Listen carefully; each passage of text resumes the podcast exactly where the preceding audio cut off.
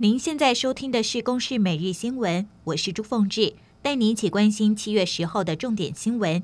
在屏东旭海进行的台湾首支混合式类卫星载具火箭发射，两度因故取消，就在早上六点十二分顺利发射成功，火箭顺利升空。这一次发射目的是为了测试火箭导航、飞行控制能力以及飞行模拟城市的准确度。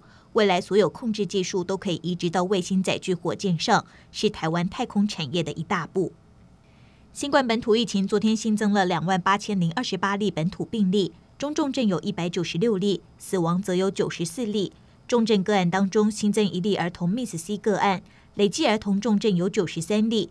至于昨天开打的 Novavax 疫苗，第一天全台就有一千九百五十二人接种。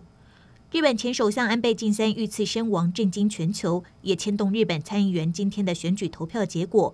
各政党候选人在选前最后一天纷纷表态，不屈服于暴力，但是维安也明显增加。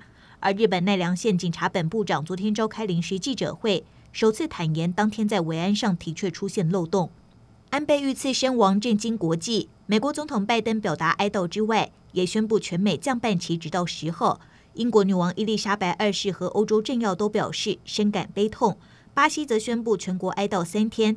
台湾也将会在七月十一号下半旗一天。五号宣布破产的斯里兰卡十万民众上街抗议，要求总统下台。昨天抗议的民众攻占总统官邸。目前拉贾帕克萨的行踪成谜。最新消息，国会议长出面宣布，他已经接获到拉贾帕克萨通知，证实他将会在十三号正式下台。